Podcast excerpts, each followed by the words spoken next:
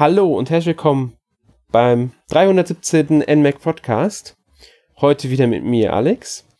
Und als Gäste habe ich mir Arne und Sören eingeladen. Hallo, ihr beiden. Hallo. Guten Tag. Ja, wir wollen heute über das User Voting zu den besten Spielen der 2010er Jahre sprechen. Vor zwei Wochen haben wir diesbezüglich schon über die, das Redaktionsvoting gesprochen gehabt. Letzte Woche waren die MAC Awards dran und im Zuge der MAC Awards habt ihr auch die Chance gehabt, über die besten Spiele der 2010er Jahre abzustimmen. Das Voting lief ein bisschen anders als in der Redaktion, deswegen ganz kurz ein paar Worte dazu. Jeder ähm, Teilnehmer an den NMAC Awards hatte, konnte bis zu fünf Spiele nennen. Jedes Spiel hat damit dann eine Stimme bekommen und jetzt haben wir halt im Grunde die Liste zusammen der Spiele, die am besten abgeschnitten haben in diesem Voting. Ähm, dazu sei noch direkt gesagt, es sind elf Spiele in den quasi Top Ten, weil Platz neun direkt dreimal vergeben werden musste, weil drei Spiele dort ähm, ja im Grunde identisch abgeschnitten haben. Ähm, aber gut, das passiert nun mal. Zeigt ja auch, dass diese drei Spiele scheinbar doch einige von euch überzeugen konnten. Und ich würde sagen, wir steigen dann auch direkt ein mit der Liste. Sören, welches Spiel ist denn unser erster Titel, über den wir heute sprechen wollen? Äh, ja, das ist das äh, noch nicht vor so langer Zeit erschienene Super Mario Maker 2 für die Nintendo Switch. Genau, 28.06.2019 erschienen. Und es hat es in die Top 11, nenne ich es jetzt mal, geschafft bei den besten Spielen der 2010er Jahre. Muss ich sagen, hat mich tatsächlich ein klein wenig überrascht. Ähm, ja ich kann gar nicht sagen, wieso. Das Spiel ist, ist wirklich beliebt. Ähm, ich denke auch ein Ticken beliebter als der erste Teil, was einfach daran liegt, dass die Switch erfolgreicher und beliebter ist als die Wii U und mehr Leute äh, Mario Maker 2 gespielt haben. Äh, dürfte auch die Erklärung dafür sein, warum Wii U-Spiele tendenziell insgesamt in dieser Abstimmung eher schwach abgeschnitten haben. Ähm, ich glaube, das bestplatzierte reine Wii U-Spiel war Mario 3D World auf Rang 23. Also ist nicht unbedingt so weit oben. Und ja, Mario Maker 2 hat es geschafft, Mario Maker 1 nicht. Dürfte, könnte ein Grund sein. Ich persönlich mag das Spiel. Ich mag ähm, sowohl das Bauen als auch das Spielen und ich finde auch schön, dass sie eine Kampagne diesmal drin haben. Ich glaube, ihr beide habt es auch gespielt, oder? Ich habe sogar getestet für das NMAC. Ein fantastisches Magazin. Wenn ihr das nicht kennt, das solltet ihr unbedingt lesen. Da stehen so viele gute Tests. Ähm, ja, ich glaube, wer also, das nicht kennt und den Podcast hier hört, das wäre ein bisschen seltsam. Also als ich angefangen habe, das äh, zu hören, da habe ich mit dem Podcast angefangen und der, bin erst dann auf die Website gekommen. Also es kann durchaus Hörer geben. Ähm, zu Super Mario Maker 2. Ich finde das Spiel fantastisch. Ich finde, es hat auch tatsächlich den, ähm, den Platz verdient, den es hier bekommen hat. Und es ist auch in der Tat besser als der erste Teil, weil es einfach erheblich mehr Möglichkeiten bietet. Also ähm, abgesehen von der möglicherweise fehlenden Stiftsteuerung, die man natürlich bei der Wii U hatte, ähm, hat er auch keine Nachteile im Vergleich zur Wii U-Version. Du kannst es sogar mitnehmen. Das ging bei der Wii U-Version ja nicht. Von daher ähm, voll verdient. Das stimmt, aber kann man nicht im Handheld-Modus auch mit Stylus das Spiel bedienen? Ich meine mir schon. Ich ja, glaub, schon. So aber es ist halt nicht der Finger. So. Ja, gut. Es ist ähm, ein bisschen was anderes, aber trotzdem, du kannst hier so diesen Stylus, den es ja auch jetzt für Dr. Kawashima gibt, kann man ja bei dem Spiel auch benutzen und dann geht es ja, ist es ja fast so wie bei äh, der Wii U, nur dass man halt nicht den zweiten Bildschirm hat, Fernseher und Gerät. Dafür kann man es mobil machen. Genau. Das ist ein Vorteil. Und das ist ähm, wesentlich besser als das, als der 3DS-Ableger, den es ja auch vor einiger Zeit mal gab. Stimmt, der 3D-Ableger war nur ein Port von der Wii U-Version. Wii U-Version, die aber auch genau. beschnitten war, weil man auch keine Level hochladen konnte beispielsweise. Ja gut, das nimmt dem Ganzen ja eigentlich voll, komplett den Spaß. Also Ganz gerade genau. das Hochladen und Spielen von anderen Leveln von anderen Leuten ist doch das, was Mario Maker ausmacht. Ja. Richtig. Selbst die Kampagne dient vorwiegend dazu, einfach mal zu sehen, was kann man mit diesem Spiel überhaupt alles machen. Die fand ich auch total gut, diese Kampagne. Also abgesehen davon, dass es eine nette Story ist und eine schöne Idee, dass der Hund einfach, der Reset-Hund aus dem ersten Teil bekannt, natürlich einfach das Castle zerstört und man das aufbauen muss. So, es ist eine typische Mario-Story so. Ähm, Finde ich aber auch nett, was sie, was sie an Ideen in diese Kampagne schon reingesteckt haben. Also da waren schon tolle Sachen bei. Ja, das stimmt, das, da muss ich zustimmen.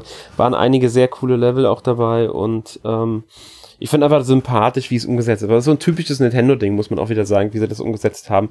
Weil es ist ein Editor in erster Linie, da erwartet man jetzt nicht, dass es da irgendwie überhaupt Story gibt. Und dann machen sie halt sowas, was total witzig ist und das Editor-Ding sogar irgendwie mit einbindet.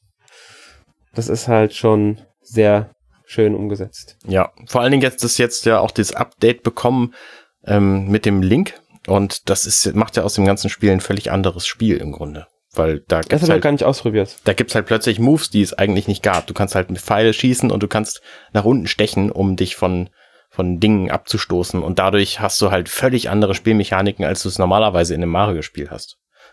Das ist aber cool. Ich meine, man konnte ja im ersten Teil durch Amiibos auch das Aussehen verändern, glaube ich. Ich glaube, mit Amiibos möglich, kann auch sein, dass es ohne Amiibos möglich war. Mhm. Ich weiß, es konnt, man konnte auf alle Fälle ähm, Verwandlungen reinbauen, dass man halt auch da Link und so spielt. Aber wenn es jetzt so, sogar so ist, dass man da ganz andere Fähigkeiten hat, ist es sogar nochmal einen Ticken mehr. Genau. Aber das geht, glaube ich, nur im ähm, Mario Brothers Design, wenn ich mich nicht Genau. komplett täusche. ja, genau. Das ging ja früher auch mit den mit den Verkleidungen nur in dem Ja. Modus. Genau. Ja, auf alle Fälle schönes Spiel. Ich würde sagen, es ist ein Spiel, das schon zu Recht in dieser Liste vertreten ist. Ähm, ja, ihr habt es auf den ja mit neunten Platz gewählt. Wie gesagt, wir haben ja drei Spiele auf dem neunten Platz. Das andere Spiel hat auch eine, sag mal, kleine Editor-Funktion mit drin, auch wenn es jetzt kein äh, direkter Editor ist. Uh. Es ist halt, ähm, ja, es ist kein Editor, es ist aber nur ein Bonus, nenne ich es jetzt mal, den sie halt eingebaut haben. Ähm, eigentlich ist es natürlich ein Remake von einem Gameboy-Klassiker, damit dürfte den meisten klar sein, was es ist. The Legend of Zelda Link's Awakening. Ich muss zugeben, ich habe die Switch-Version noch nicht gespielt. Außer bei einem Presseevent bei Nintendo, aber noch nicht ausführlich. Eh, habt ihr beide das Spiel gespielt? Sören? Ich bisher nur recht kurz. Also ich habe es dann, als es rausgekommen ist, äh, für ein, zwei Stunden gespielt, aber bisher habe ich dann noch nicht weiter gespielt. Ich kenne halt aber, habe halt das Original auf dem Game Boy Color, also die DX-Variante da, die habe ich durchgespielt. Ja. Ich habe hab das Original auf dem auf dem schwarz-weißen Gameboy, also schwarz, hellgrün, dunkelgrünen Gameboy gespielt. Ich habe die DX-Variante gespielt. Ich habe das Remake auf dem, äh, nee, warte mal, das ist ein Port nur auf dem 3DS gespielt.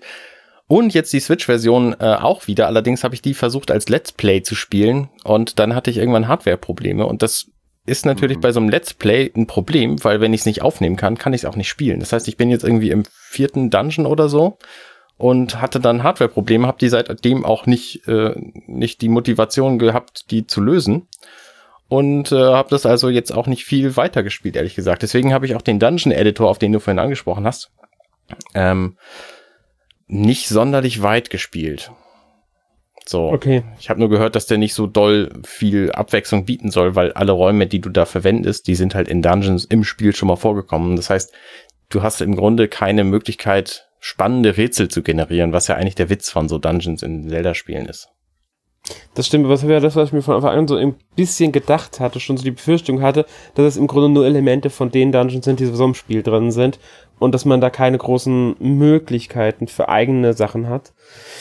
Finde ich ein bisschen schade, sollten, müsste ein bisschen umfangreicher sein, dann könnte man da echt was Tolles draus machen. Ähm, ich persönlich bin übrigens genauso wie du an. Ich habe alle Versionen außer jetzt die Switch-Version schon gespielt. Ich habe es auf dem Game Boy durchgespielt, ich habe die DX-Version durchgespielt. Ich habe es dem 3DS durchgespielt. Ich habe es äh, auf der Switch halt bisher noch nicht gespielt. Eigentlich war es ja für mich ein gesetztes Spiel. Hab dann letztes Jahr doch darauf verzichtet, als es erschienen ist im September. Einfach weil ich hatte genug anderes und ich kannte das Spiel ja in dem Sinne schon, Mhm. Ähm, dass ich gesagt habe, auf irgendein Spiel muss ich einfach verzichten und da ist dann leider Zelda geopfert worden vorerst. Ich werde es definitiv nachholen, allein schon wegen dem äh, Grafikstil, den ich sehr gerne mag. Ja, Ähm, und ich mag das Spiel ja an sich auch sehr, sehr gerne. Also das, ähm, was es halt auf dem Gameboy und so war. Ähm, für mich einfach ein sehr schönes Zelda-Spiel, das gezeigt hat damals, dass Zelda auch auf dem Handheld möglich ist. War ja das erste Handheld-Zelda. Ähm, ist eines der kürzesten Zelda-Spiele, muss man dazu sagen, vielleicht. Was Mhm. ich jetzt gar nicht schlimm finde, ist auch so ein, ähm, ja, so eine Besonderheit, ein Kuriosum in der Reihe, weil es gibt Kettenhund, es, es gibt, ähm, hier, wie heißt der nochmal aus SimCity, der, der, der Dr. Dr. Dr. Wright. Wright. Genau, Dr. Wright kommt drin vor und so weiter. Es gibt da einfach so viele schöne Sachen, die die, die Anspielungen sind. Ich glaube, Yoshi kommt drin vor und äh, wird, äh, also so, ja, so als Puppe, glaube ich, ist der drin. Ganz viele, ja.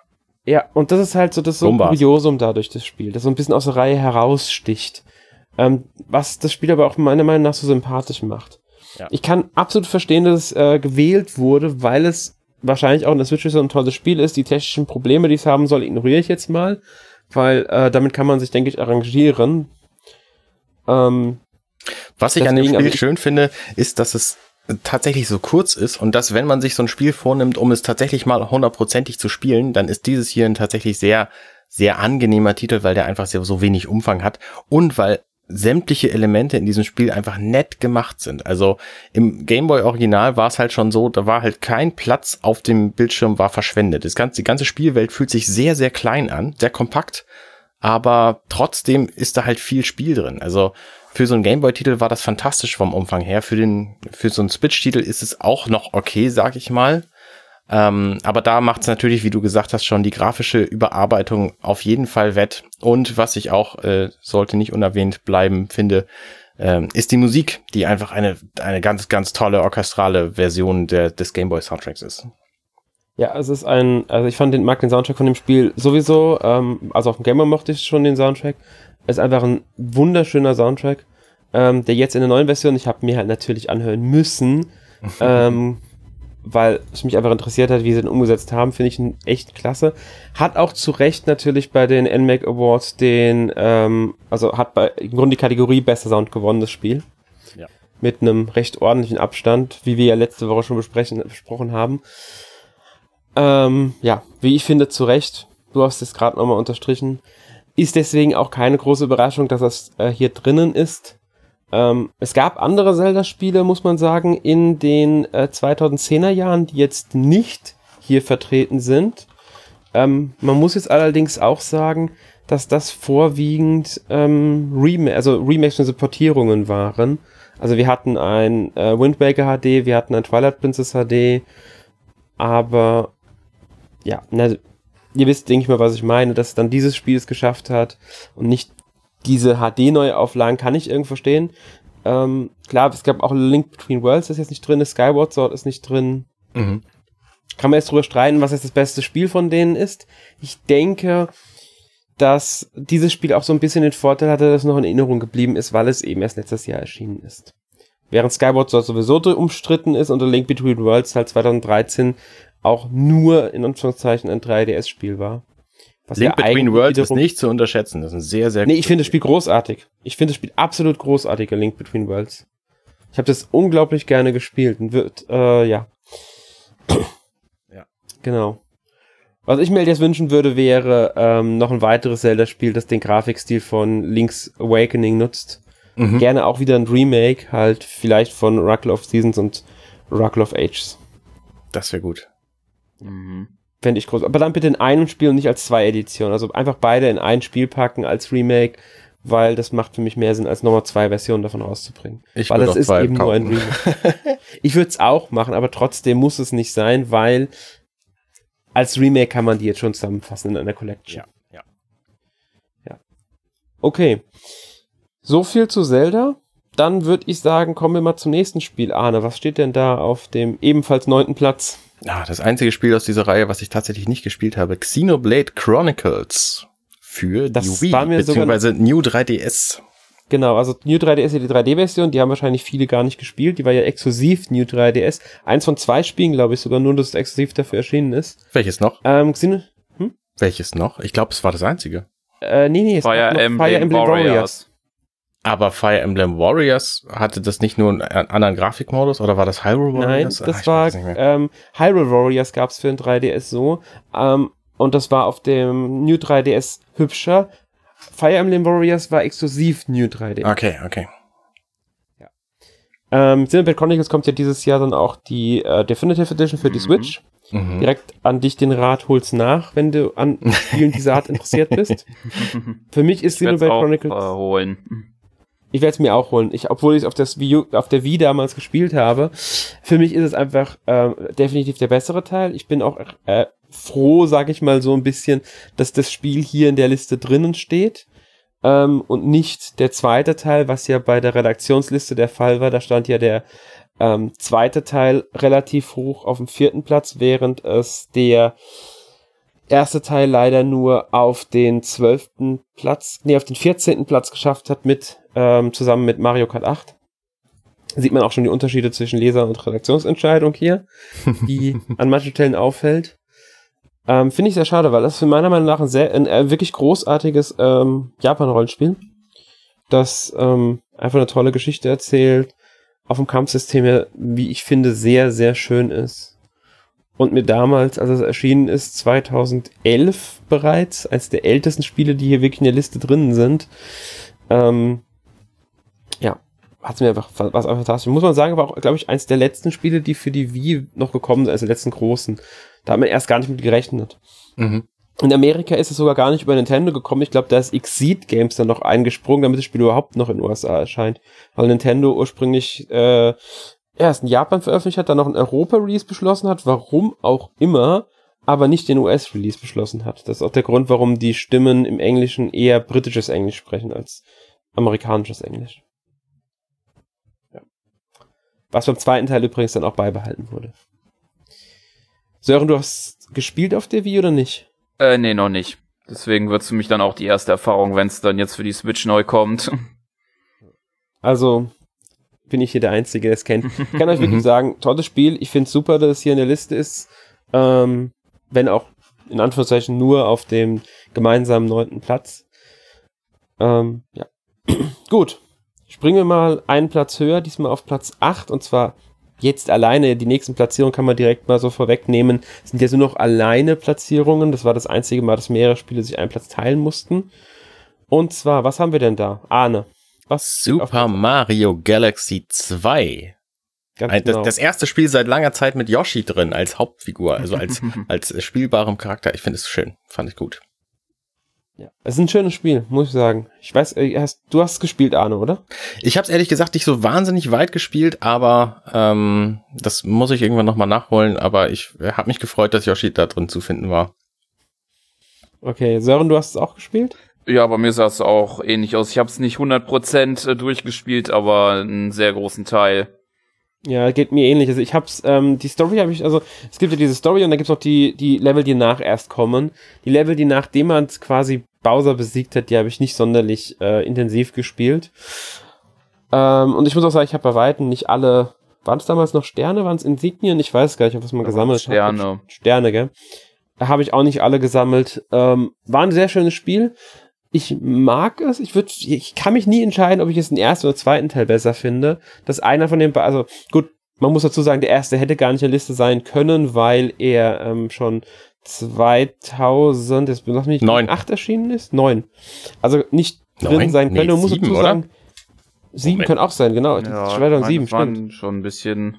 Stopp, kommt sogar eher hin. Ja. Ähm, auf jeden Fall kann ich dazu sagen, dass das Spiel trotzdem äh, relativ häufig gewählt wurde. 2007 wäre tatsächlich. der.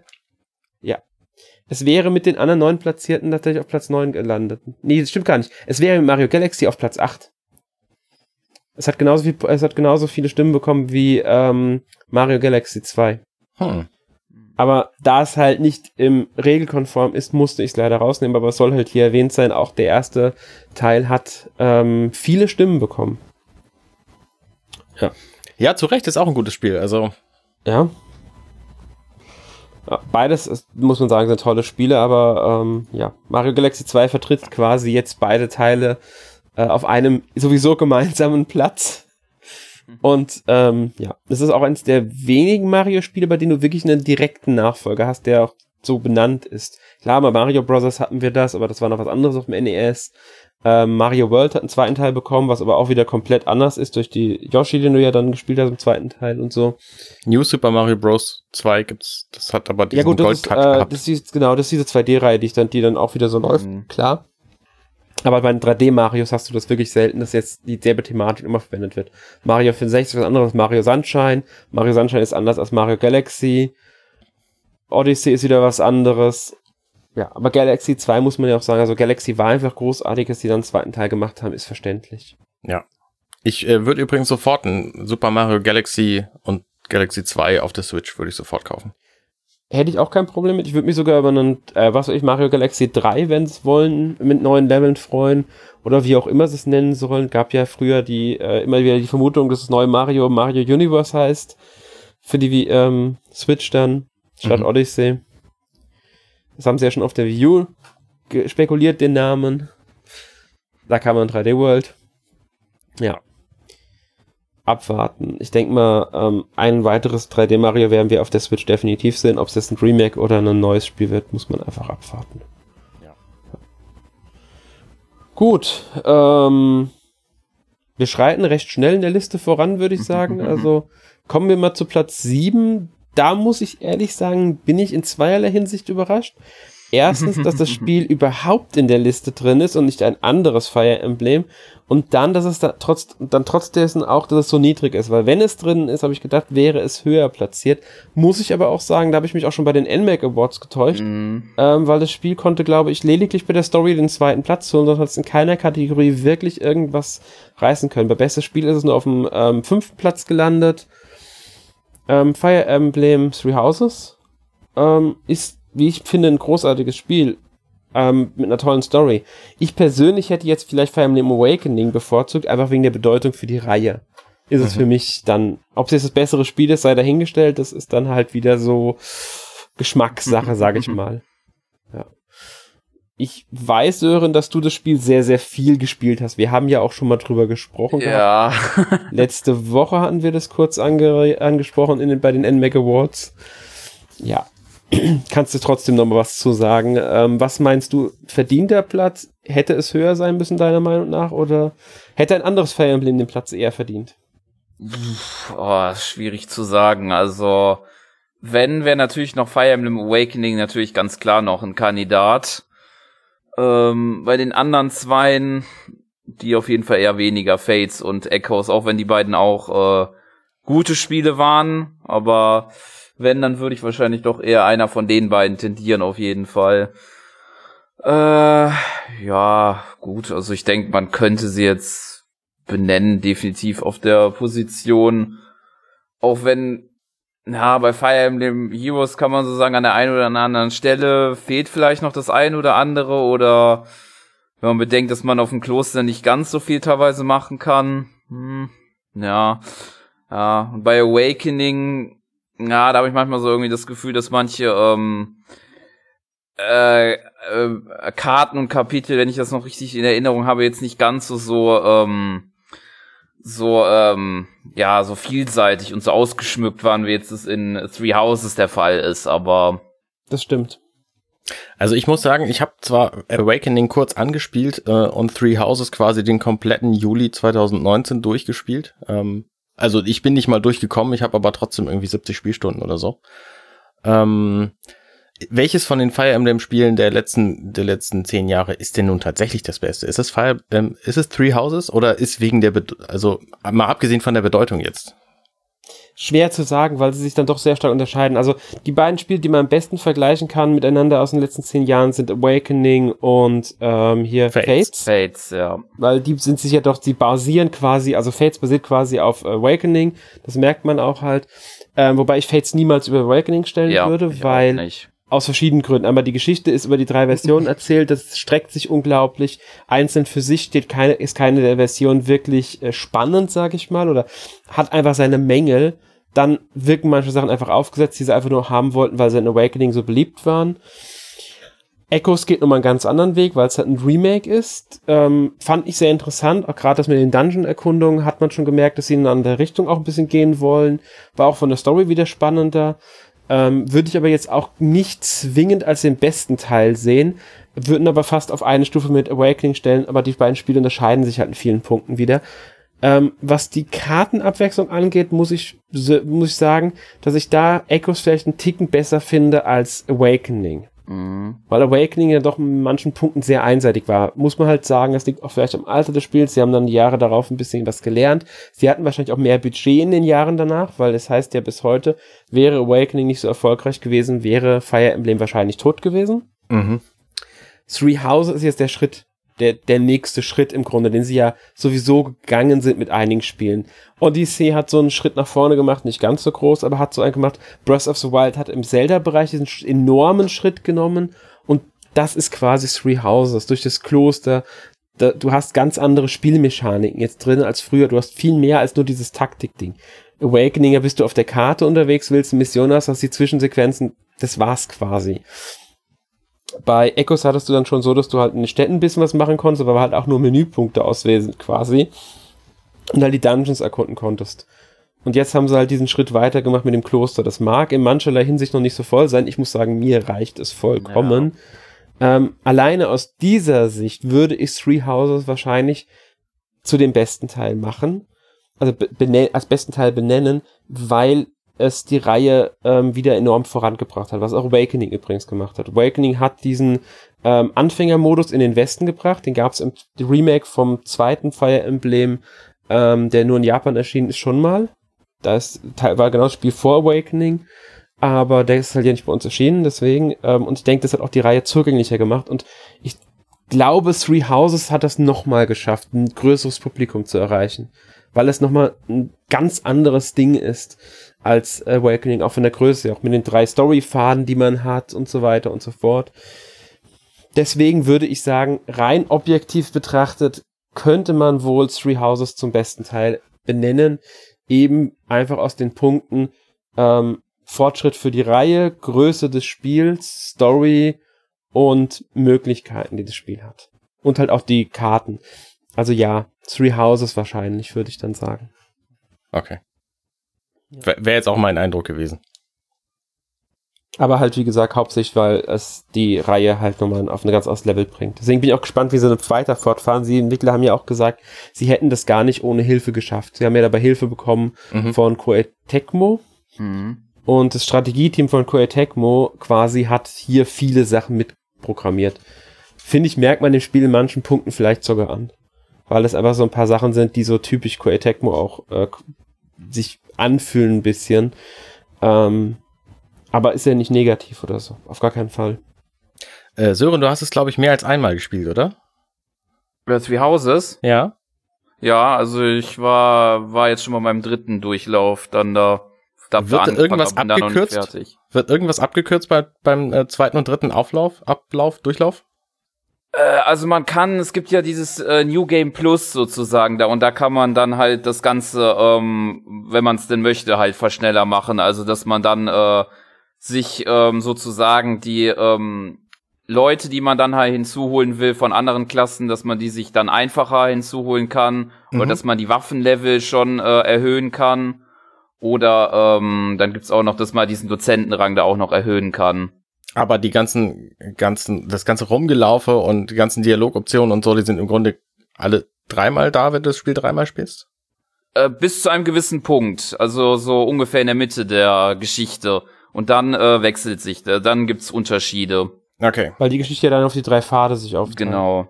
Beziehungsweise eigentlich sind es ja genau genommen vier, weil einer ja, splittet sich ja nochmal ja. extra auf. Das war bei den schwarzen Adlern, oder? Genau. Ja. Genau. Ja, also. Three Houses. Ja, ich habe noch Damit viel Spiel vor mir. Ich bin gerade an dem, an dem Wendepunkt. Ich habe auch noch ein bisschen was vor mir, noch ein ganz schön, äh, also wirklich auch noch eine ganze Menge. Ich bin auch noch im ersten Durchgang. Ja. Ähm, ja, wir haben jetzt im Grunde erörtert, warum es das beste Spiel ist und damit eigentlich auch, warum es hier äh, verdient in dieser Liste vertreten ist. Ähm, kommen wir zum nächsten Spiel, bei dem man auch diskutieren kann, ob es denn wirklich der beste Teil ist, der in den letzten zehn Jahren erschienen ist. Und ich glaube, das dürfte etwas kontroverser werden. Ich persönlich habe ja. es nur ganz kurz in einer Demo gespielt, Pokémon Schwert und Schild, deswegen kann ich dazu überhaupt nichts sagen. Ich kann nur sagen, dass ich die Region interessant finde, weil mir halt die Architektur und das Aussehen dort gefällt. Ähm, aber ich muss halt auch sagen, dass ich kein Pokémon-Spieler bin und überhaupt keine Ahnung habe und einfach nur spiele, was ich interessant finde und ja, deswegen. Sören, ich glaube, du kennst dich da ein bisschen besser aus. Ja, also ich muss es jetzt erstmal so betrachten von den allgemeinen 2010er.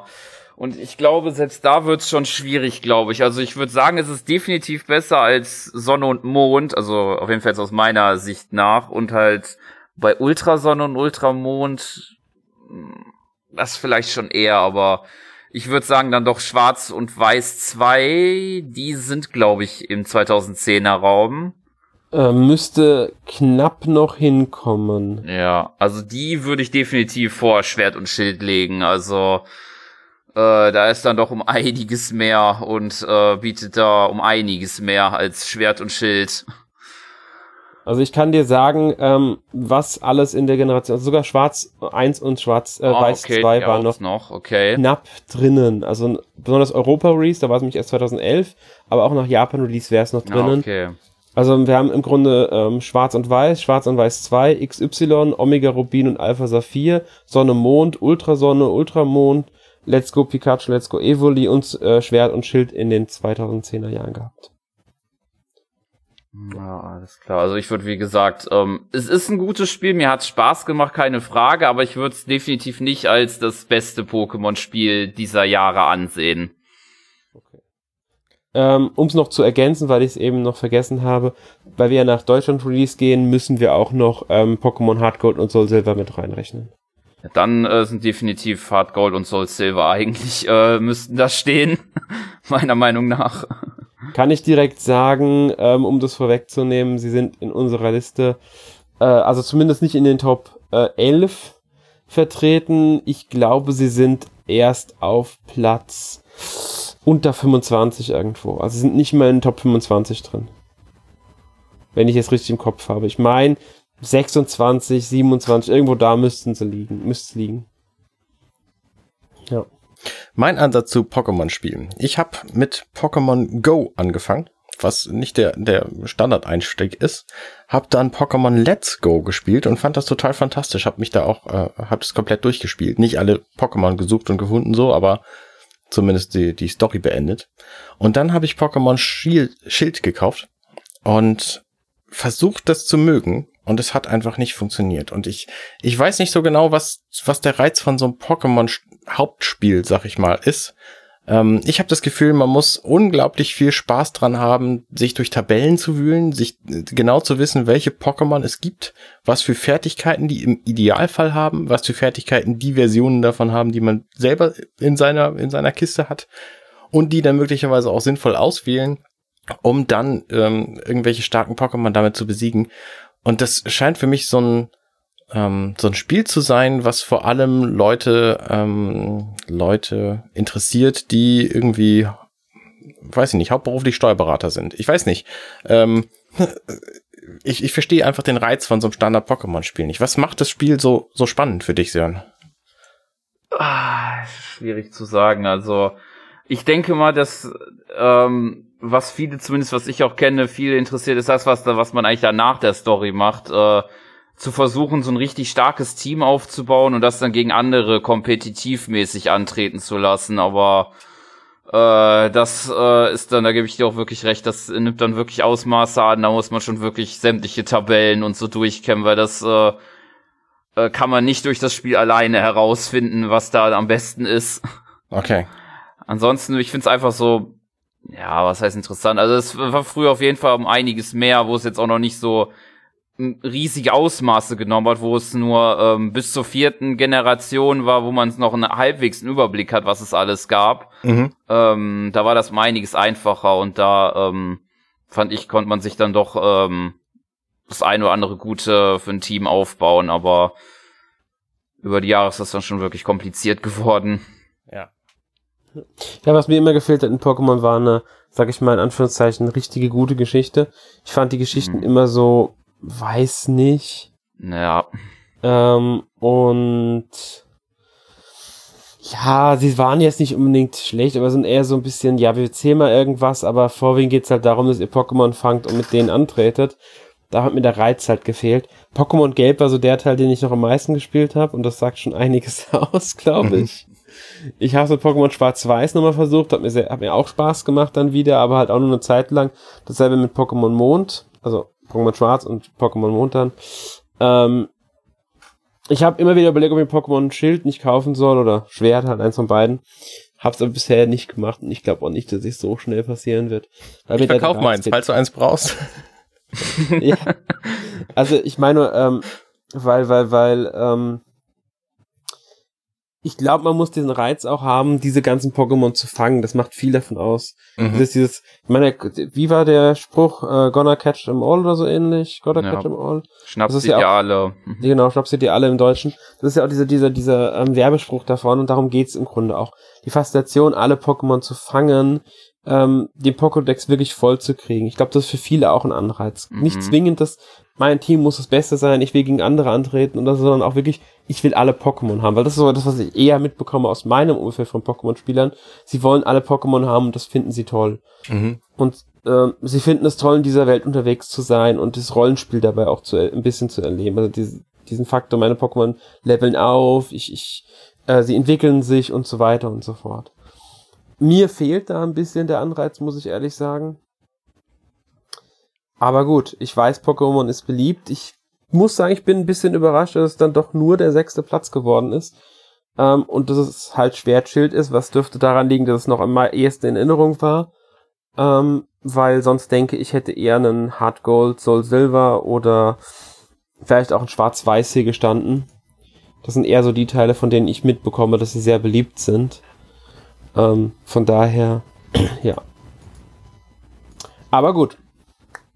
Ihr habt so entschieden.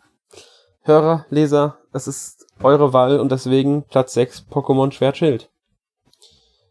Bleiben wir dann auch, würde ich mal sagen, bei den Nintendo-Reihen ähm, und gehen zur nächsten über, die allerdings nur ein anderes Spiel in den 2010ern hatte, und zwar Super Smash Bros. Auf Platz 5 liegt Ultimate, also der Switch-Teil, der Ende 2018 erschienen ist. Ja, ähm, ich muss ehrlich sagen, ich habe es bis vor kurzem gar nicht so viel gespielt gehabt, weil ich es mich nicht hatte. Ähm, jetzt habe ich es gerade diese Woche dafür umso intensiver spielen können und habe wieder unglaublichen Spaß damit gehabt. Ich habe ja den Wii U-Teil ausgelassen. Den habe ich nur wirklich nur so demomäßig bei Nintendo gespielt, aber nie mehr, nie wirklich intensiv. Deswegen war Brawl, Brawl war der Wii-Teil? Ja, Brawl war der Wii-Teil.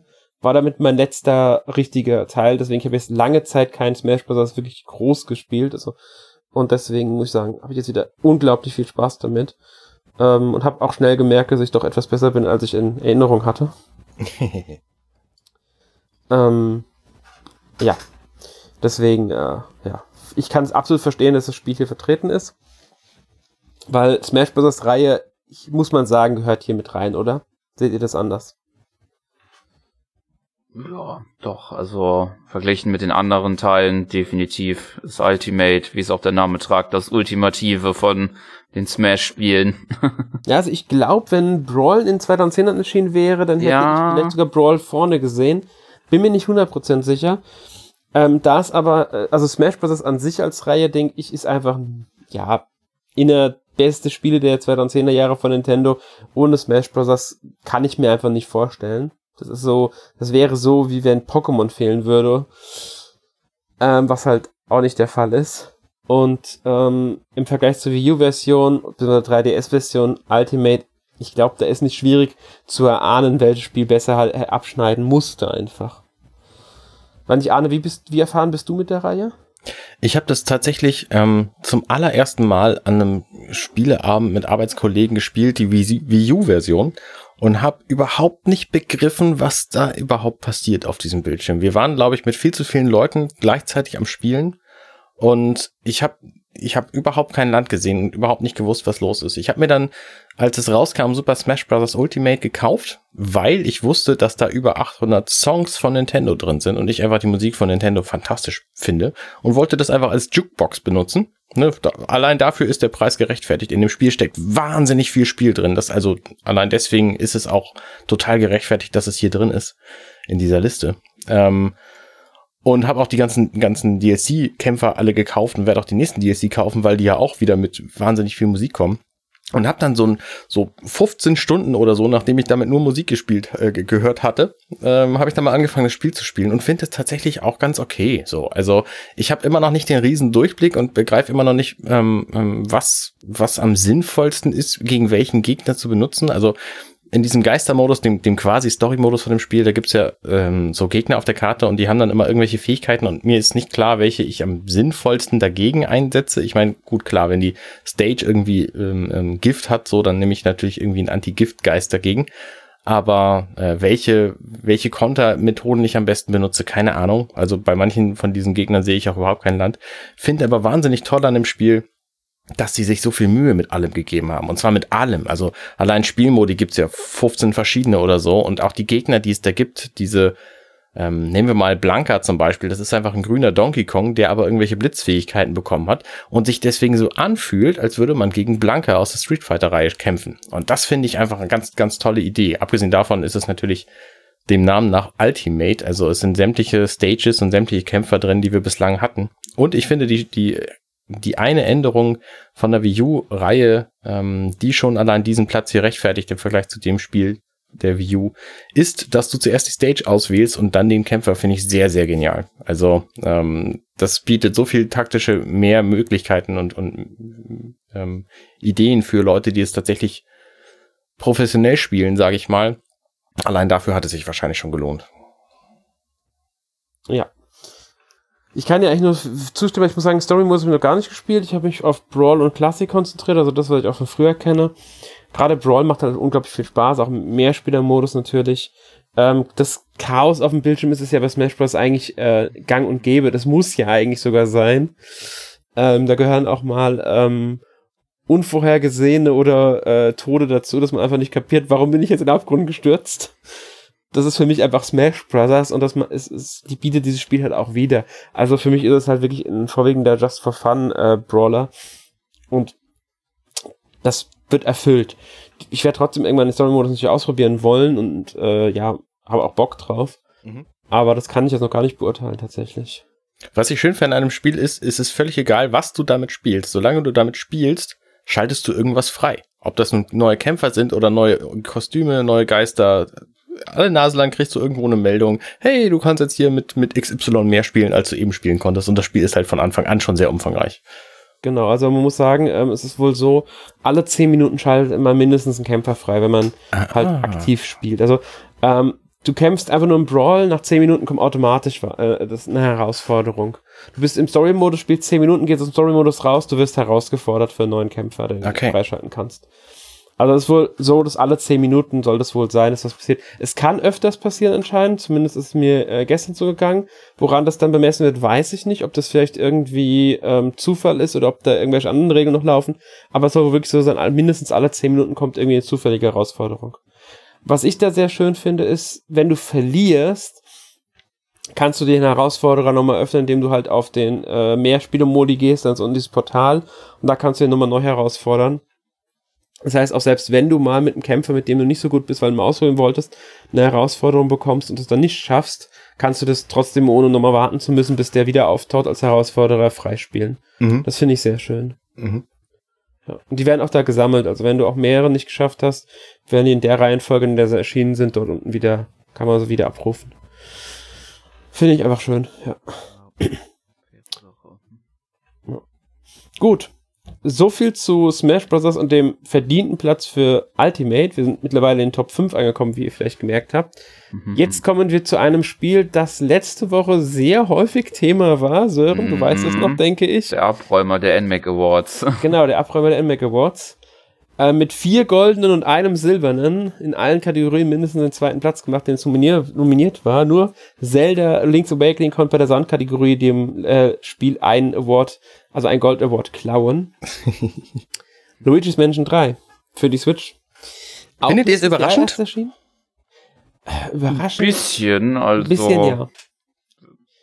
Also ich war schon überrascht letztes, letzte Woche, dass es so unglaublich gut bei den NMAC Awards abgeschnitten hat.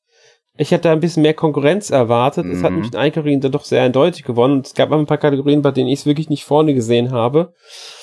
Ähm, aber es war in der Community letztes Jahr mit Abstand das beliebteste Spiel anscheinend gewesen.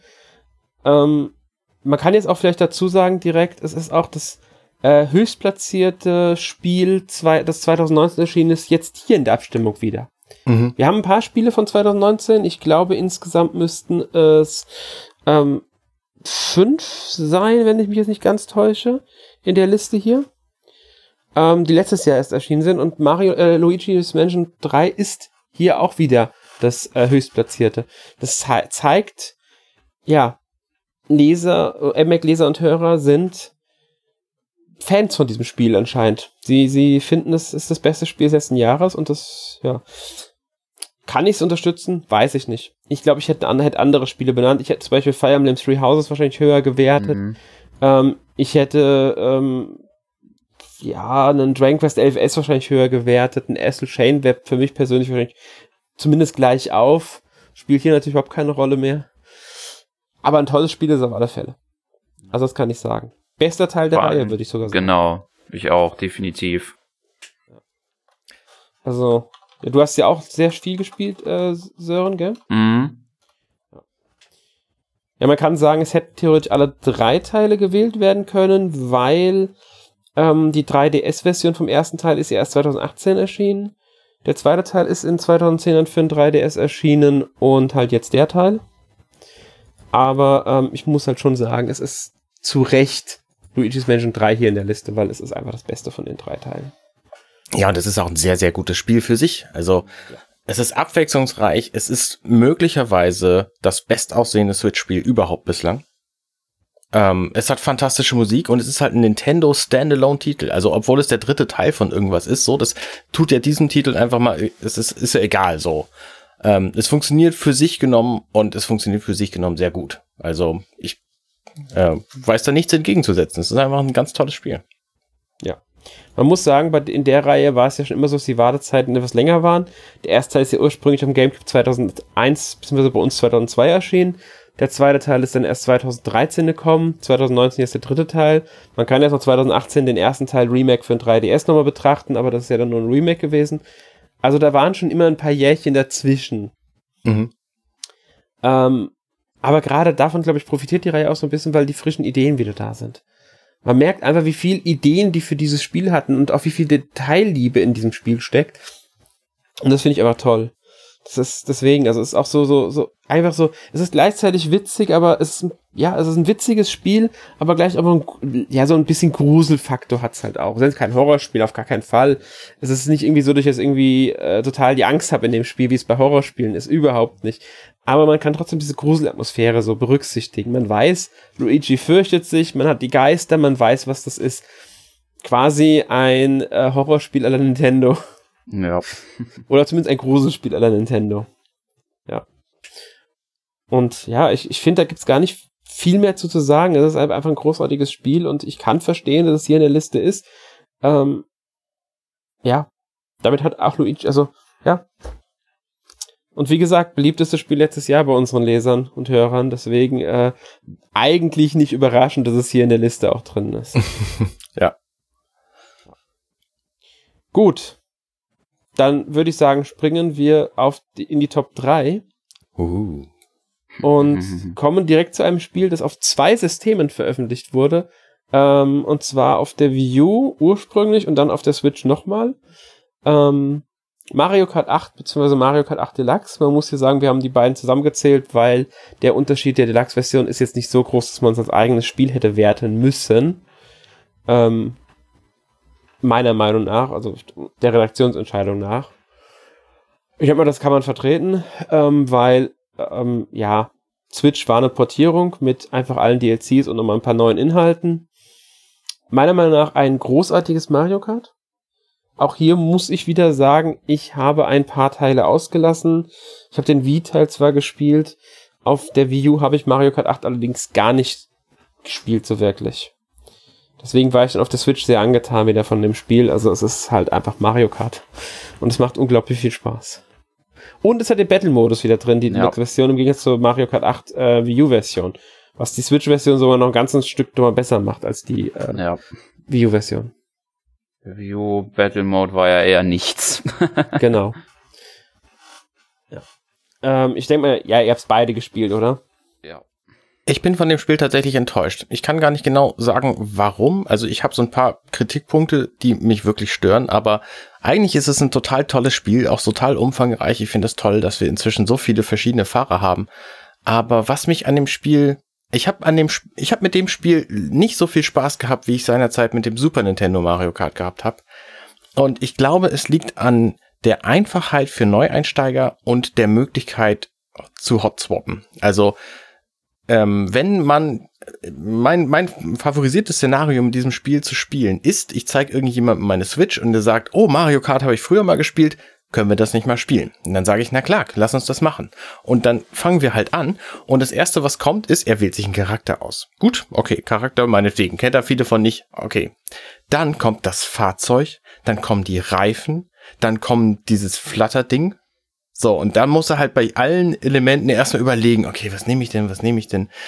Und dann kommen die Strecken, die er natürlich alle nicht kennt. Und das Blöde an den Strecken ist, du musst immer vier nehmen egal welchen Modus du spielst, du kannst nicht sagen, okay, ich möchte jetzt einfach mit einem anderen, mit einem anderen eine Strecke fahren. So. Was für so einen Party-Modus optimal wäre.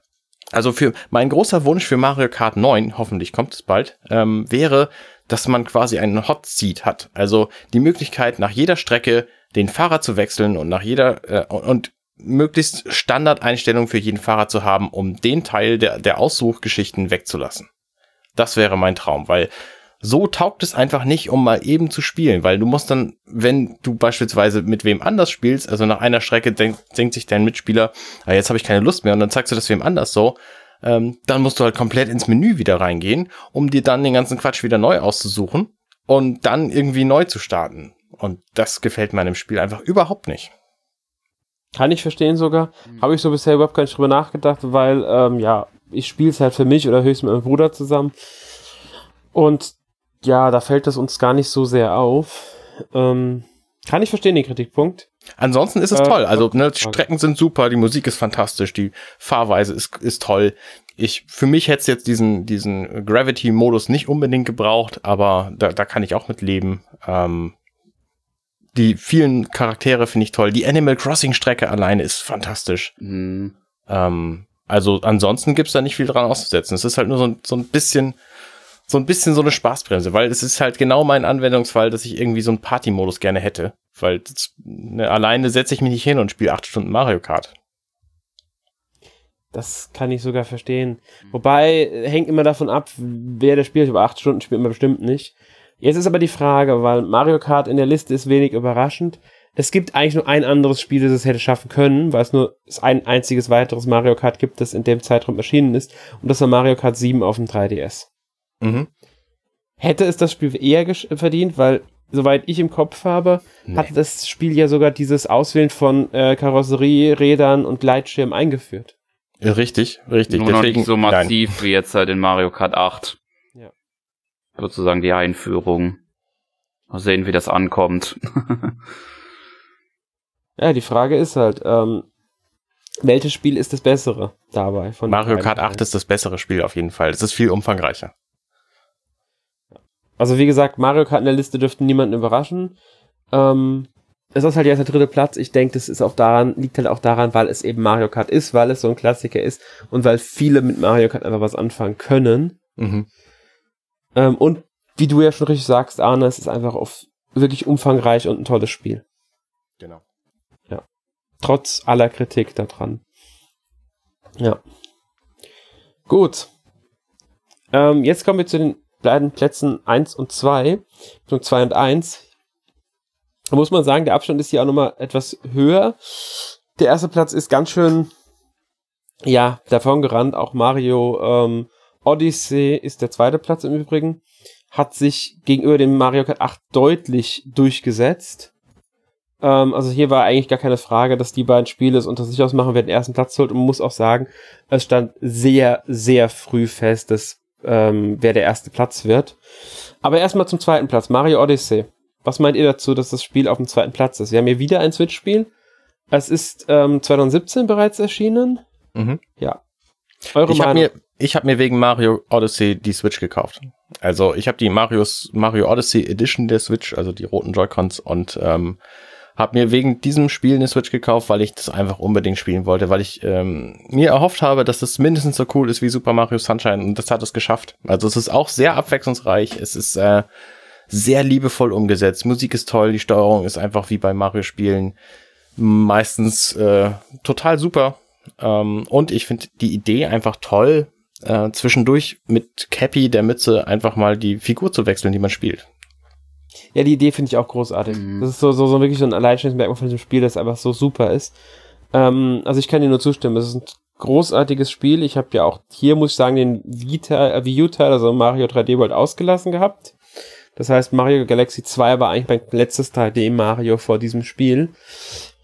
Deswegen ähm, war meine Mario-Sättigung, die ich in der Zeitung hatte, auch wieder vorbei. Und ich hatte unglaublich viel Spaß mit diesem Spiel. Ich habe so viel Zeit in diesem Spiel verbracht, ähm, hab's dann halt auch die Story durchgespielt irgendwann und es hat einfach so viel Spaß gemacht. Es, es steckt so viele Ideen drin. Es ist, die Welten sind so toll. Ähm, ich finde schön, dass es, es auch teilweise sehr große Welten sind, in denen man so viel machen kann. Allein die Anzahl der Monde finde ich ein bisschen übertrieben, muss ich ehrlich sagen. Das ist mir ein bisschen zu viel.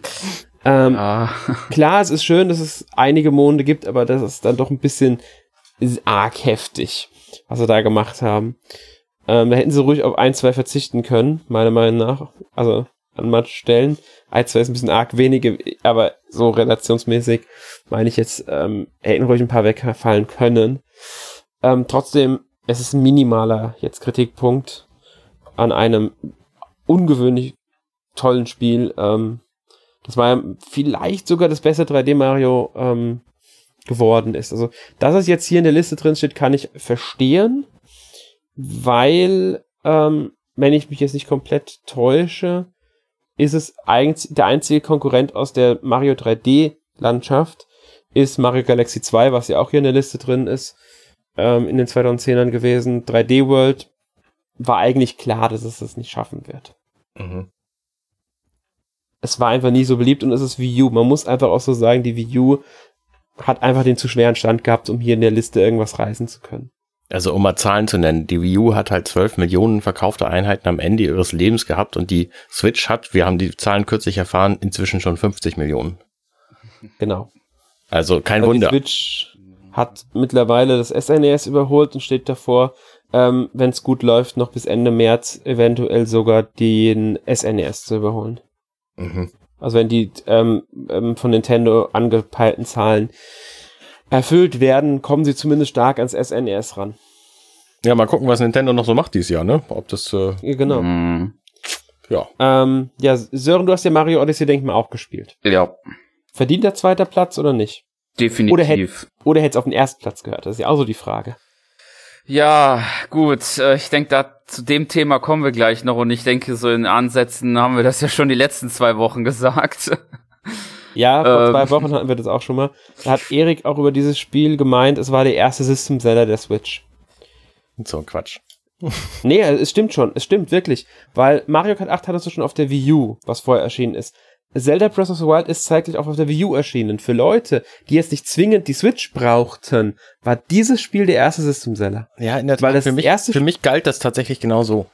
Siehst du? Deswegen, es war das erste Spiel, für, für das du die Switch dann wirklich brauchtest zwingen. Und das macht ja ein System-Seller aus. Wenn mhm. ein Spiel auch schon für die Vorgängergeneration erschienen ist oder Cross-Gen erscheint, wie Breath of the Wild, dann ähm, zählt das nicht mehr als reiner System-Seller. Klar, Breath of the Wild hat dazu geführt, dass viele die Switch gekauft haben wiederhole mich, in Amerika gab es zeitweise mehr verkaufte Breath of the Wild Spiele als Switch-Konsolen. Was wahrscheinlich auch an den Lieferengpässen der Switch-Konsole gelegen hat. Die Leute wollten das Spiel halt schon mal sich sichern. Ähm, aber ja, Mario Odyssey war dann, was ja auch 2017 kam, das erste Spiel, das so wirklich das Alleinstellungsmerkmal hatte das und nur auf der Switch erhältlich war, weswegen viele dann auch die Switch gekauft haben. Ja. ja. Und es war natürlich perfekt zum Weihnachtsgeschäft 2017 damals. Ja, ich denke mal, Sören, du kannst dann auch direkt vorwegnehmen, was ist denn auf dem ersten Platz. Dann kannst du auch direkt erklären, was du meinst wegen erster und zweiter Platz. Ja, auf dem ersten Platz natürlich The Legend of Zelda Breath of the Wild. Überraschung, Überraschung. Man kann hier sagen, genau. wie gesagt, mit sehr deutlichem Vorsprung. Ja. ja. Das ist tatsächlich, ich glaube, bei der Redaktions unserer Abstimmung war das deutlich knapper als hier. Ja, aber da kann man auch sagen, ähm, dass Mario Odyssey auf Platz 1 war und Breath of the Wild auf Platz 2. Ja, das stimmt. Ja. Es sind sowieso nur, wenn ich mich, wenn ich es richtig im Kopf habe, haben, sind nur drei Spiele identisch in unseren beiden, in den beiden Listen. Also nur Mario Galaxy 2, Mario Odyssey und Breath of the Wild sind in beiden Listen vertreten, also bei Redaktionsabstimmung und bei ähm, Leseabstimmung. Mhm. Ja. ja, aber verdient. Also Legend of Zelda ja. Breath of the Wild ist einfach ein fantastisches Spiel. So umfangreich. Also gerade wenn man, wenn man die Zeldas, die es vorher so gab, einfach mit diesem vergleicht, ähm, Breath of the Wild sagt zu allen Ideen, die man hat, ja. Also, ne, wenn du die Idee hast, okay, ich könnte möglicherweise diesen Stein hier runterrollen, um diese Bockblins da abzumurksen, ähm, und dann vielleicht hinterher noch das Feuer entfachen, so, dann sagt das Spiel, ja, mach doch. Und dann funktioniert es. Und das ist halt so das Tolle, das Tolle an diesem Spiel, dass du einfach wahnsinnig viel ausprobieren kannst und es funktioniert fast alles. Also irgendwelche ähm, Ballons an einen Floß dran bappen und damit durch die Luft fliegen beispielsweise. Ne, das, es gibt halt etliche Spiele, die haben solche Mechaniken nicht vorgesehen. Ähm, entweder ist es bei Breath of the Wild einfach von vornherein vorgesehen gewesen oder sie haben einfach zu allem gesagt, ja, probiert's halt aus, so, und dann gucken wir mal. Und ähm, das, das macht ja den Reiz von diesem Spiel aus. Ich stimme dir zu. Ist, in der Hinsicht ist es wirklich großartig. Äh, ich persönlich mag ein paar Sachen im Spiel nicht. Halt, da kommt wieder die große Diskussion, fantastisches Spiel, aber nicht ganz so gutes Zelda-Spiel. Mhm. Mir fehlen einfach so ein paar klassische Zelda-Sachen da drin. Ich hätte gern mehr Dungeons, ich hätte klassischere Dungeons. Ähm, ich, das Item-Konzept finde ich jetzt gar nicht so schlimm, aber ich mag auch, dass die Waffen so schnell kaputt gehen. Es nervt mich, hat mich irgendwann einfach nur noch genervt. Ja. Ähm, das mache ich aber in keinem Spiel, muss ich dazu sagen. Wenn Waffen nicht lange haltbar sind, also nicht haltbar, eine Haltbarkeit haben, finde ich gar nicht schlimm. Sie dürfen gerne kaputt gehen, aber dann möchte ich sie reparieren dürfen und nicht, dass sie komplett zerbrechen. Und es darf nicht so schnell passieren wie in Breath of the Wild, weil das fand ich einfach irgendwann nur noch unglaublich nervig. Es hat mir so viel vom Spiel, äh, so viel beim Spiel auch manchmal den Spaß rausgenommen. Ähm, und wie gesagt, ich fand es auch mit den, in Anführungszeichen, nur vier Dungeons, die Schreine zähle ich jetzt mal nicht, so sehr nicht die Schreine mag. Ähm, die Thematik der Schreine wiederholt sich für mich ein bisschen zu oft manchmal. Also identische Thema, ähm, Kämpfe oder Rätselarten oder sowas. Ähm, und ja, ich hätte lieber äh, in der Hinsicht äh, ähm, das, was Breath of the Wild ausmacht, mit der Umworld, verbunden mit klassischeren Dungeons und dann halt auch wieder sechs bis acht Stück davon. Und nicht nur vier. Ähm, die dann auch noch von der Größe her überschaubarer sind als viele in den anderen 3D-Zelda-Teilen. Das ist so das, was mir fehlt. Ich möchte eine Kopplung aus beidem haben eigentlich. Ja, ja, ich auch. Ähm, ich hätte auch gar nichts gegen ein neues klassisches Zelda, bin ich ganz ehrlich. Würde ich mich auch drüber freuen, wenn wieder ein klassisches kommen würde. Wird erstmal nicht kommen, weiß ich. Mhm. Ähm, wobei ja mit Link's Awakening, aber das war nur ein Remake, ich rede von was Neuem. Trotzdem, ich sag nichts gegen den ersten Platz, verdient der erste Platz, keine Frage, großartiges Spiel, wir hatten es ja schon davon. Auf der Switch haben ein paar Reihen bei Nintendo diesen Schritt zum, äh, ja, den, diesen, diesen, ja, Fortschritt gemacht, der nächste Schritt der Evolution, könnte man da fast sagen. Ähm, Fire Emblem Three Houses hat das gemacht, Mario Odyssey in einem kleineren Rahmen und halt Breath of the Wild in einem doch recht großen Rahmen für die Zelda-Reihe. Ja, und es war entsprechend halt auch erfolgreich. Ich glaube sogar, es müsste das erfolgreichste Zelda-Spiel bis heute also überhaupt sein von Verkaufszahlen her. Gut möglich. Ähm, ich finde es mit diesen zerbrechenden Waffen, wo du das gerade angesprochen hast, finde ich spielmechanisch total logisch, weil du sonst dir einfach die beste Waffe suchst und danach nie wieder einen Grund hast, eine neue Waffe zu suchen. Also ja gut, ich, ich, sag, ich kann das total verstehen, dass die einfach spielmechanisch nicht, zerbrechen, damit du einfach gezwungen bist, was Neues auszuprobieren. Es geht mir einfach zu schnell oft. Und das nervt mich. Ich möchte nicht irgendwie in, äh, ähm, in einen Dungeon gehen und am Ende sind nach kurzer Zeit fünf Waffen von mir kaputt. Das ist einfach, nee, das, das finde ich blöd. Und wie gesagt, ich möchte Waffen reparieren können. Ähm, klar, irgendwann hat man dann eine supermächtige Waffe, da muss man es halt schwerer machen, an diese supermächtigen Waffen ranzukommen. Das ist ja auch in Ordnung, dann kann, kriegt man die halt nicht so einfach. Ähm, mhm. Dass man jede Waffe aufsammeln kann, okay, verstehe ich, ist in Ordnung ich verstehe das System dahinter, aber wie gesagt, mein persönlichen Spielstil, äh, also mein persönliches Spielvorlieben nach, sage ich mal, entspricht es halt überhaupt nicht. Ich mag Loot, ich mag sehr gerne, wenn ich viele verschiedene Waffen bekomme, aber ich möchte halt auch das Gefühl bekommen, dass ich dauerhafte Ausrüstung bekomme, dass meine Ausrüstung sich dauerhaft immer ver weiter verbessert. Und das fehlt mir in Breath of the Wild einfach. Mhm. Ich nehme lieber ein bisschen weniger Waffen, dafür aber dauerhaftere oder länger haltbare, die dann auch wirklich im Laufe des Spiels immer stärker werden. Ja. Vielleicht sogar mit einem Crafting-System verbunden, die ich dann durch die Waffen aufwerten darf. Das ist halt einfach mein persönliches Spielvorliebe. Ja. Zwei Dinge noch zu dem, zu dem Spiel. Zum einen, es ist ein Spiel, was genau mein, meine Art zu spielen unterstreicht. Also ich bin ein Typ, wenn ich die Möglichkeit habe, irgendwo einen Berg zu erklimmen, um rauszukriegen, was da drauf ist, dann ähm, mache ich das. Und das habe ich schon bei beispielsweise World of Warcraft gemacht ähm, und bin damit in Gebiete gekommen, die ich überhaupt noch nicht ähm, hätte betreten sollen oder die überhaupt niemand hätte jemals betreten sollen, weil sie einfach nicht programmiert waren, so solche Dinge. Und bei Breath of the Wild ist das halt alles vorgesehen und ähm, es ist alles erlaubt und es ist alles im Sinne des Spiels. Also ist es ja quasi egal, was ich mache. Ich komme irgendwo hin, wo ich was, wo ich was machen kann, wo ich einen, einen Kurok finde, wo ich, was weiß ich, einen Schrein finde, wo ich die nächste Aufgabe finde, wo ich irgendwelche Dinge einsammeln kann, wo ich kochen kann, wo ich, also es ist ja auch in diesem Spiel so, quasi egal, was ich mache, ähm, alles bringt mich irgendwie voran. Und das finde ich so toll. Das Und stimmt. Trotzdem habe ich aber bei diesem Spiel auch gedacht, ähm, also als ich die Switch neu hatte, da habe ich halt nur Mario Odyssey und, und Zelda gehabt im Grunde und habe dann viel Zelda gespielt und dann irgendwann so habe ich mich dabei erwischt zu denken, ach eigentlich hättest du mal Bock jetzt auf so ein Zelda-Spiel. So, ne, die ganze Zeit Breath of the Wild gespielt, aber es ist halt nicht das Gefühl, was mir so ein klassisches Zelda-Spiel gegeben hat vorher. Und das Ganz fehlte genau. mir tatsächlich auch ein bisschen. Ja, das ist so das, was fehlt. Also, ähm, wie gesagt, ich mag Breath of the Wild auch, ich mag auch die Open World. Mir ist die Open World in manchen Punkten etwas zu leer. Ich hätte lieber ein paar mehr Nebenquests, ähm, ein bisschen mehr, dass was passiert, ein bisschen mehr zufällige Ereignisse. Ich weiß, gehe so fast in die Richtung Red Dead Redemption 2. Davon hatten Erik und ich es ja auch bei der, vor zwei Wochen bei der Redaktionsvoting. Da habe ich noch Breath of the Wild gegen Red Dead Redemption 2, 2 ein bisschen verteidigt und dass der Vergleich auch ein bisschen hinkt. Ähm, ich würde mir trotzdem für den zweiten Teil mehr lebendig wünschen. Ich würde mir mehr wirklich eine richtige Stadt auch mal wünschen, so wie man so in Twilight Princess hatte mit äh, Hyrule. Sowas in der Art fehlt mir auch so ein bisschen noch. Mhm. Mal gucken, was der zweite ähm, Teil bringt so. Wäre eine Möglichkeit, genau. Der zweite Teil, der ja bei uns auch bei den NMAC Awards äh, ähm, das meist erwartete Spiel bei den Most Wanted geworden ist. Wenig überraschend. Nur mal kurz Frage an dich, Sören.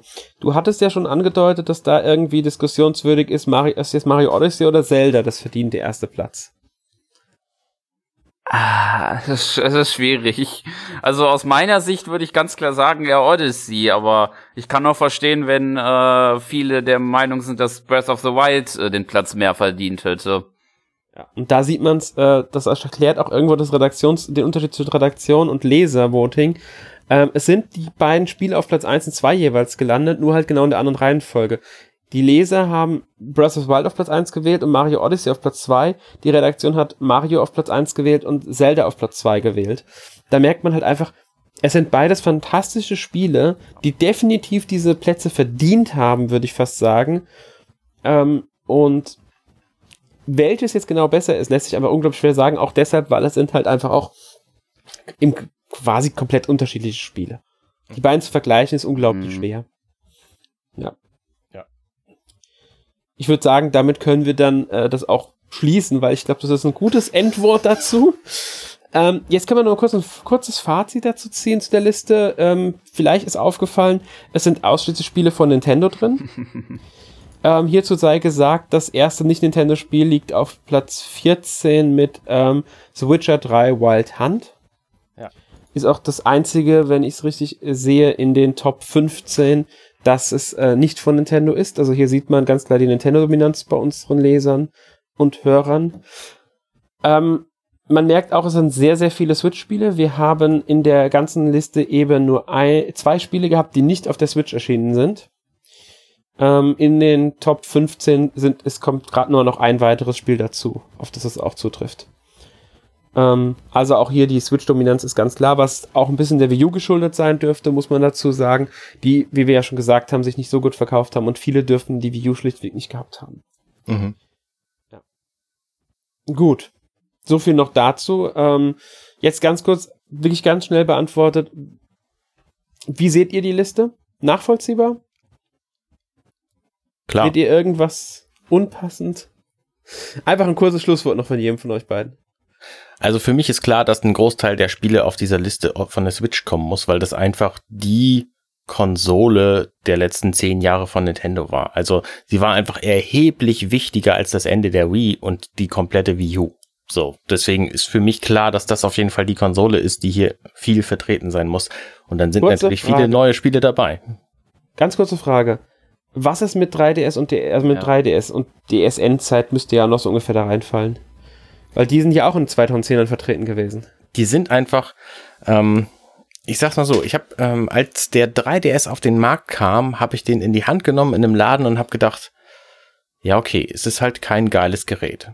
So, dann zeigte sich im Nachhinein, okay, cool, die Spiele sind alle fantastisch so und ich habe mir dann auch ein paar Jahre später einen gekauft, aber es war kein Gerät, was ich in die Hand genommen hätte und gedacht habe, wow, das ist die Zukunft, das ist das Fantastischste, was ich je hatte. Und das ist bei der Switch anders und ich glaube, da bin ich nicht der Einzige. Also die Switch in die Hand zu nehmen, das allererste Mal und zu denken, was, diese Spiele kann ich jetzt mitnehmen, das ist ja unglaublich. Und das hatte ich beim 3DS halt überhaupt nicht. Gut, das kann ich verstehen. Das ist, ist eine gute Begründung. Die kann ich nachvollziehen. Man muss halt sagen, der ähm, 3DS liegt noch bei den Verkaufszahlen über der Switch. Müsste sich ja irgendwo bei etwas mehr als 75 Millionen momentan bewegen. Also auch da wird, dürfte die Switch jetzt irgendwann hinkommen. Also ich denke, die Switch wird es schaffen, den 3DS einzuholen. Ähm, beim DS wird es schwierig, der ja mit 105 Millionen dann doch ein bisschen sehr weit entfernt liegt. Mal gucken. Ähm, abwarten, ja. Hängt auch davon ab, wie schnell ein Nachfolger von der Switch kommen könnte. Aber gut, muss man einfach mal abwarten. Aber gut, so viel jetzt äh, dazu, Sören. Wie sieht dein Fazit aus? Ja, ich denke mal, das ist ein nachvollziehbarer, nachvollziehbares Ranking. Pokémon Schwert und Schild vielleicht der einzige von meiner Seite aus größte. Ja, kann man sich drüber streiten, aber von der Allgegenwärtigkeit her macht das natürlich Sinn, dass ein Schwert und Schild da auftaucht. Ja. Ja, ich kann mich euch nur anschließen. Ich kann es nachvollziehen, dass so viele Nintendo-Spiele und Switch-Spiele drin sind. Ja. Ähm, Arne hat es ja schon richtig gesagt. Die Switch hat einfach in den letzten zehn Jahren die größere Bedeutung im Vergleich gerade zur Wii U gehabt. Für mich jetzt nicht unbedingt im Vergleich zum 3DS. Ich hätte ja auch noch ein paar 3DS-Spiele in Liste vielleicht eher gesehen als ein paar Spiele, die jetzt halt drinnen sind. Rein nach persönlicher Vorliebe. Ähm, zum Beispiel ein Link's Awakening oder ein Mario Maker 2 so fantastisch sind, hätten vielleicht bei mir nicht in die Liste es geschafft. Dafür der ein oder andere 3DS, das ein oder andere 3DS-Spiel. Aber ich kann die Liste komplett nachvollziehen. Ich äh, verstehe, warum diese Spiele drin sind. Auch natürlich, weil sie am präsentesten einem noch in Erinnerung sind durch die Switch, weil sie sehr präsent sind mhm. an sich überhaupt. Und ja. Gut. Ähm, damit schließen wir dann unser Thema für heute. Eine etwas umfangreichere Liste wird ähm, dann voraussichtlich am Sonntag äh, als Special auf der Webseite verfügbar sein. Mhm. Da könnt ihr euch dann nochmal anschauen, welche Spiele denn wie abgeschnitten haben. Ähm, also rankingmäßig, was steht auf welchem Platz und so. Ja, gut. Und damit kommen wir dann zu unserer obligatorischen Kategorie letzte Woche gespielt. Ganz kurz gefasst, Arne, was hast du denn gespielt? Ich habe vor allem Super Smash Bros. Ultimate gespielt. Ich habe nicht viel gespielt und deswegen auch da nicht viel Zeit reingesteckt. Ähm, und wie gesagt, ich habe es vorhin ja schon erwähnt, da gibt's einfach in dieser Geister, äh, Geister, äh, in dem Geistermodus gibt's halt so ein paar Gegner auf der Karte, wo ich keine Ahnung habe, wie ich gegen die gegen angehen soll. Also ob ich jemals besser werde und die deswegen schlage oder ob ich bessere Geister kriege und die deswegen schlage, steht noch in den Sternen. Ich freue mich jedenfalls, dass es diesen Modus gibt, weil ich da auf einer Karte rumlaufen kann und ständig irgendwelche Gegner treffe, die spannend zu besiegen sind, weil sie einfach tolle Ideen haben. Gut. Sören, was hast du letzte Woche gespielt? Äh, ich habe noch ein bisschen weiter gespielt bei Hyrule Warriors Definitive Edition, wo ich ja schon letzte Woche äh, da ein bisschen weiter gemacht habe.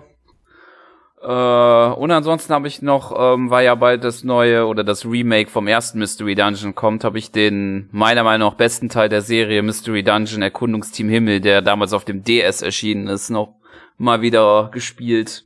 Man muss sich vielleicht sagen, du meinst Pokémon Mystery Dungeon, weil Mystery Dungeon ist ja, ja eine genau, eigene Reihe für genau, sich. Genau, genau meine ich ja. Pokémon Mystery Dungeon, das habe ich vergessen zu erwähnen, natürlich. Ja, ich äh, war, denke ich mir, durch den Untertitel schon klar. Wie ist es denn? Also du meinst ja, das ist der beste Teil. Ähm, ja. Okay. Hat eine wunderschöne Story, meiner Meinung nach. Das für ein Pokémon-Spiel, was für mich schon Bände spricht und einen wirklich genialen Soundtrack. Moment, Moment, hast du Detective Pikachu gespielt? Ja, das auch. Weil das fand ich nämlich von der Story her ziemlich gut. Ja, es ist halt eine andere Art, wie es gut ist dann, dabei. Es hat halt ein bisschen mehr, es ist halt so ein bisschen mehr emotionaler als, würde ich jetzt sagen, als ähm, Detektiv Pikachu. Aber auch das ist, äh, hat, finde ich, auch eine gute Story, das stimmt natürlich. Okay. Okay. Gut, ähm, ja, dann komme ich noch. Ähm, ich habe jetzt, äh, wie gesagt, Smash Bros. Ultimate endlich mal richtig gespielt. Ähm, Brauche ich jetzt, glaube glaub ich, gar nicht mehr viel zu sagen. Hatten wir ja eben schon drüber gesprochen. Außerdem habe ich ähm, wieder etwas Zeit in Dusk Diver verbracht. Ich bin mir jetzt nicht sicher, ob das Spiel überhaupt jemandem was sagt. Nee, mir nicht. es ist ein, ähm, ich will jetzt nicht komplett lügen, ich glaube, die Entwickler müssten aus Japan sein, könnten aber auch aus Taiwan sein. Ähm, ich glaube sogar eher Taiwan. Also es ist definitiv in Taiwan angesiedelt, in Taipei.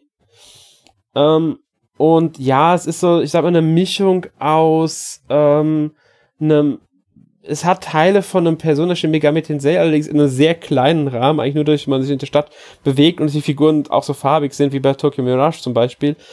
Ähm, man spielt eine Figur, man wird in diese andere, also man wird in so einen Kampf reingezogen, man kommt dann durch Split, also durch das Spalte in so eine Art Nebendimension, in der dann auch Chaosbestien auftauchen, die muss man bekämpfen. Ähm, und das spielt sich dann halt vom Kampfsystem eher wie ein Muso-Titel, also wie ein Hyrule Warriors oder ein Dynasty Warriors oder sowas sehr interessant, wie ich es finde. Erzählt bisher eine recht nette Geschichte, ähm, hat auch Rollenspielthematiken und sowas. Ich bin jetzt noch nicht so weit, muss ich ehrlich sagen. Äh, ich habe noch nicht äh, keine weiteren Begleiter jetzt freigeschaltet. Also man hat bisher, ich habe bisher nur Leo. Ähm, mit anderen Begleitern kriegt man dann noch andere Fähigkeiten, weil von denen ist die der Spezialangriff mit A abhängig. Ähm, ja, also bisher gefällt es mir eigentlich recht gut. Ist halt grafisch jetzt ganz sicher keine Meisterleistung. so viel muss gesagt sein. Gut, ähm, aber dann noch zugesagt, den Test lest ihr dann demnächst auch bei uns äh, bei, auf dem MMac, also auf nmac, n-mac.org. Sehr ja. gut. Gut, äh, dann ganz kurz, Arne, was haben wir denn nächste Woche im Podcast? Ähm, nächste Woche ist der große Spekulationspodcast. Was Nintendo, wir haben es ja diese Woche schon ange, angerissen. Nintendo hat noch nicht so viel preisgegeben, was sie dieses Jahr sonst so anstellen wollen. Und deswegen äh, stellen wir uns die Frage, Nintendos Jahr 2020, was wissen wir alles noch nicht? Ganz genau, das wird unser Thema sein. Ähm, es sei denn, Nintendo bringt kurzfristig eine Nintendo Direct, da steckt ja niemand mit drin. Dann werden wir vielleicht auch über die Direct sprechen. Könnte ja sein. Aber voraussichtlich immer eher sprechen wir über, was wissen wir alles noch nicht. Ähm, da wirst du, denke ich, mal dabei sein, Arne, soweit ich weiß. Da bin ich dabei. Genau. Und wer noch dabei ist, das hört ihr dann nächste Woche. Bis dahin, tschüss. Bis zum nächsten Mal. Ciao, ciao. Tschüss.